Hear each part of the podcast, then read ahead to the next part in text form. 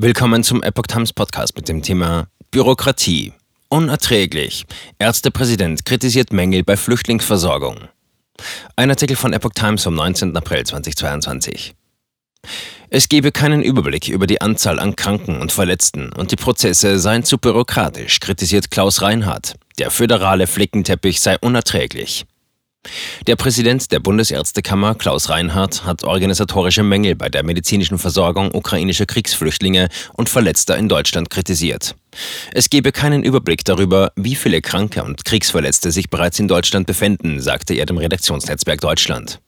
Reinhardt forderte, dass zentral organisiert werden müsse, wer die Betroffenen ausfliege und wie sie in Deutschland zur Behandlung verteilt werden sollten.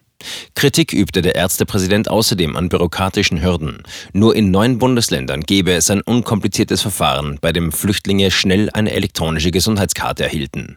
Woanders herrscht Zettelwirtschaft mit Behandlungsscheinen, beklagte Reinhardt. Ärztinnen und Ärzte müssen sich auf die medizinische Behandlung konzentrieren können, nicht auf das Ausfüllen von Formularen. Der föderale Flickenteppich sei unerträglich. Reinhardt appellierte außerdem an die Länder, eine rasche Beschäftigung von geflüchteten ukrainischen Ärzten in Deutschland zu ermöglichen. Dazu gäbe es die Möglichkeit, vor einer regulären Approbation sogenannte Berufserlaubnisse zu erteilen.